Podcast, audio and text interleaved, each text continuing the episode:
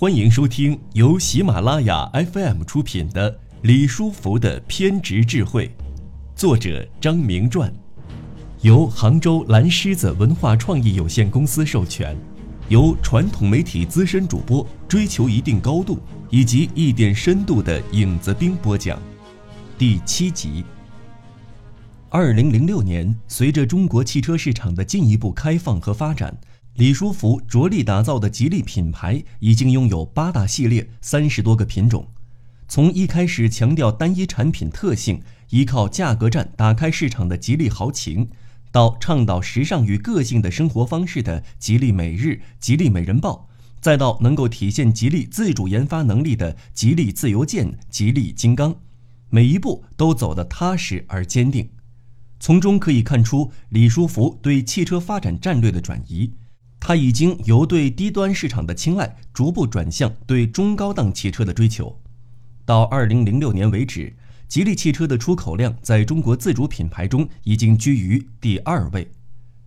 从一九九七年开始进入汽车领域，李书福就扛起了吉利这杆民族汽车工业的大旗。他坚持造老百姓买得起的好车这一理念。在造车条件艰苦的情况下，吉利汽车采取从低端经济型轿车起步的战略，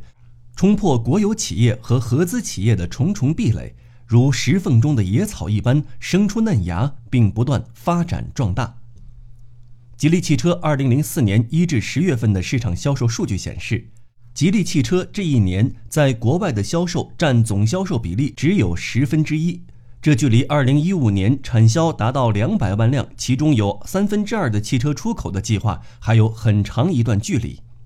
但是李书福在这个数据面前没有丝毫的泄气，他善于安慰自己，也相信通过努力实现目标是指日可待的事情。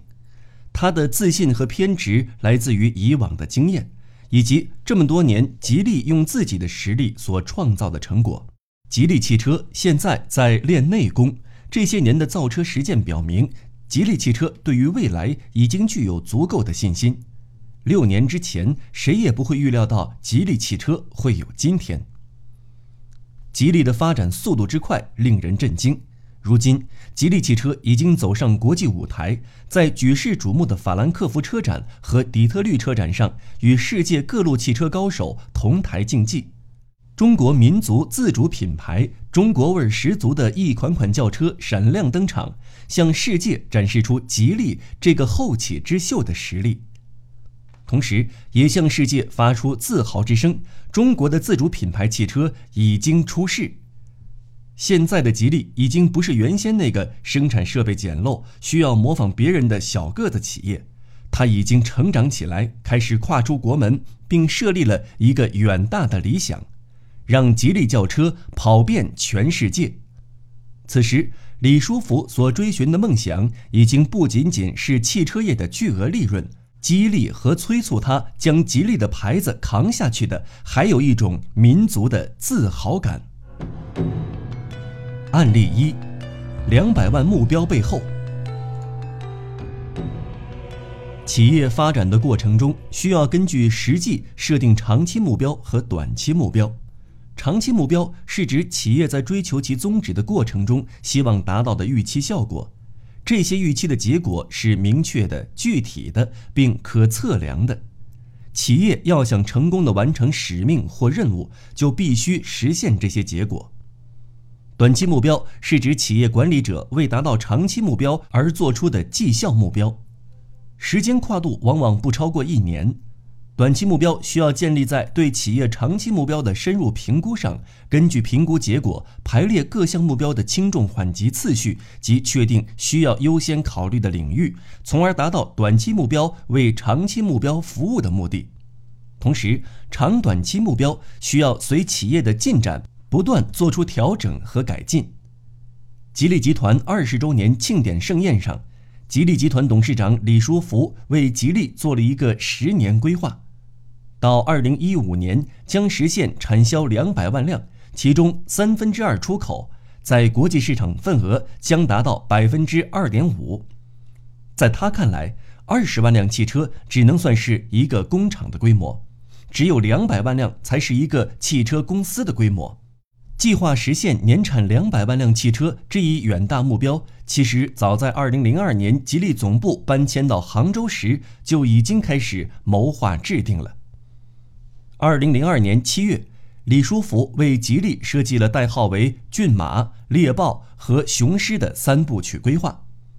二零零五年，吉利轿车产销量要达到三十万辆；二零一零年，产销量达到一百万辆。二零一五年产销量达到两百万辆，也就是说，吉利到二零一五年将成为一个年产量达到两百万辆的国际化大汽车公司。三部曲规划和十年规划异曲同工，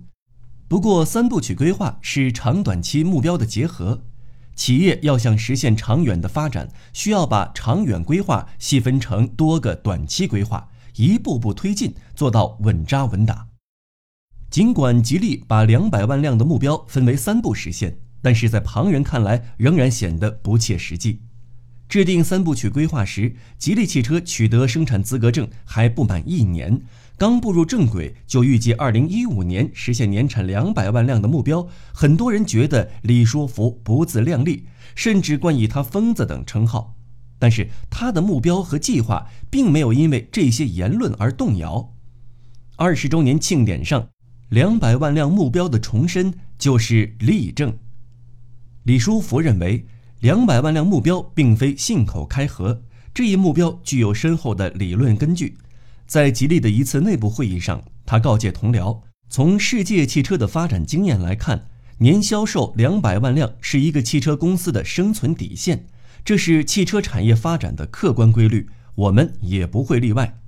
吉利一定要抓住有利时机，加快发展。否则，一切努力都会前功尽弃。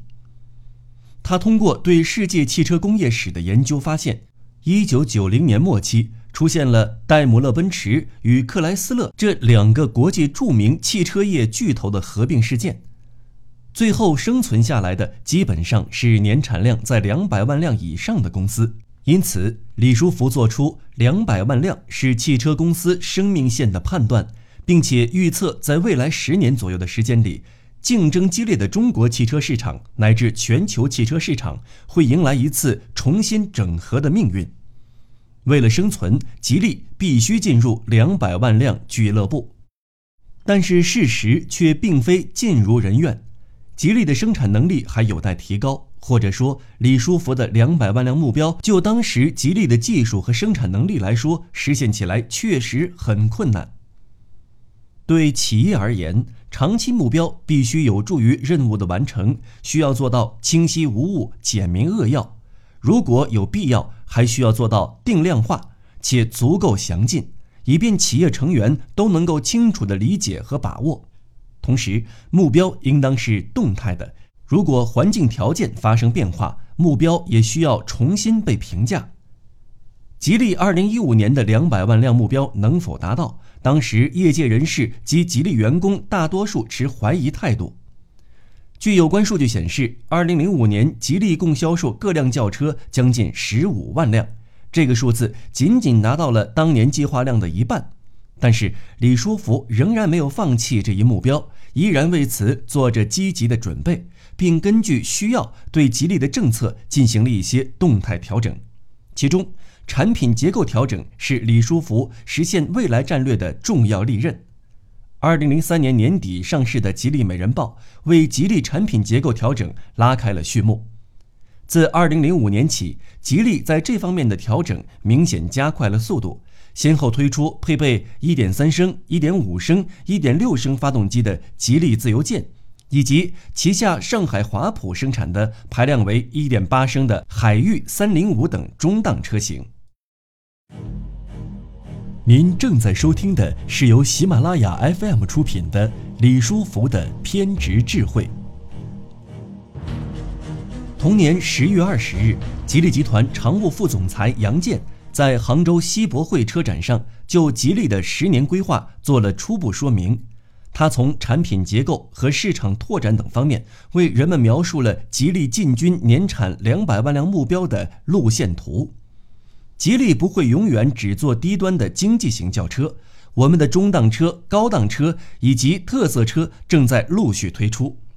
在吉利未来的产品结构中，中档车、高档车、特色车将占有百分之四十至百分之五十的比例。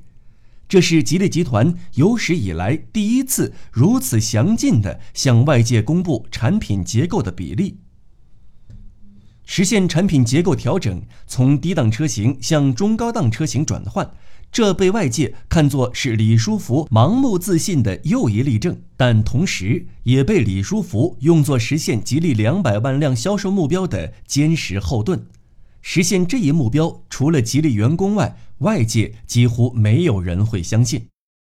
为了实现这一目标，李书福已经开始深入县级市，在这些地区大规模铺设销售网点，并计划用五年的时间覆盖百分之七十的县级城市。同时，为了提升品牌，摆脱人们对吉利是低端产品的固有认识，在这些新开辟的市场上，吉利不会销售如豪情、美日等老款低端车型，而是以新款车型为主，以便在首次购车的用户中为吉利树立一个高端品牌的形象。二零一五年要实现产销两百万辆，产品结构不仅要转型，同时开拓海外市场也被提上议事日程。二零零五年五月三十日，在马来西亚吉隆坡国会大厦，吉利汽车控股集团和 IGC 集团就整车项目及 CKD 项目正式签约。吉利汽车计划二零零六年向马来西亚出口一万辆整车和三万辆成套散件。在马来西亚建厂，除了能够满足吉利对马来西亚的出口外，更为重要的是，吉利汽车将有望进军整个东盟市场。然而，事情的发展并非一帆风顺，吉利在马来西亚的项目出现了一些变化。由于马来西亚搞贸易保护和不正当竞争，单方面否定了合同，这一做法明显违反了合同的精神和世界贸易组织的规则。面对在马来西亚建厂的风波，李书福在接受记者采访时表示：“企业在发展过程中一定会有困难和问题，我们不会因为这样的困难和问题就改变整个大的目标。”认定一个方向，坚定一个信念，凝聚一股力量，提炼一种精神，完成一个使命。总的理念是不会改变的。马来西亚这件事情虽然对我们整个国际化进程有一点影响，但是不会改变我们整个大局。退一万步讲，就是马来西亚这个事情不成，我们还可以到东南亚其他国家，不是说非去马来西亚不可。在马来西亚建厂关系到中马两个国家的形象问题，李书福认为马来西亚应该秉承真诚合作的精神，尊重两个公司所付出的努力和合同的严肃性。他坚信问题可以解决，通过沟通协调以及向商务部和全国人大反映汇报请示，寻求解决的办法。二零零五年还有一件事情值得纪念，那就是六月二十一日。吉利汽车控股有限公司与香港生产力促进局正式签署在香港合作开发新型轿车体系，并带动有关零部件开发项目的合作备忘录。这也为实现两百万辆的目标奠定了更坚实的技术基础。要实现两百万辆的目标，除了产品结构需要转型和开拓海外市场外，人力、物力各方面都需要进一步的增强。两百万辆的规模至少需要二十万员工，这么多员工的吃住在哪里？如何吸引具有先进技术水平的人才到吉利来？这是李书福需要认真考虑的问题。路桥、临海、宁波、上海这些生产基地最多只能生产十万辆汽车，而且东部地区的生产成本会越来越高，将很难实现容纳二十万人生产两百万辆的目标。对于人才，吉利目前有两条路可以走：一方面自己培养，另一方面需要建好平台，吸引有能力、有技术的人才加盟。一贯特立独行、善于一鸣惊人的李书福，继马来西亚建厂、与香港生产力促进局合作开发新车，再到参加法兰克福车展这一桩桩重大举措之后，又有一个大手笔。二零零六年，吉利连出重手，在甘肃兰州、湖南湘潭各设立一个生产基地，并规划两地均为年产十万辆，与吉利实现产品同步开发、同步生产、同步销售。这是为2015年实现产销两百万辆迈出的坚实一步。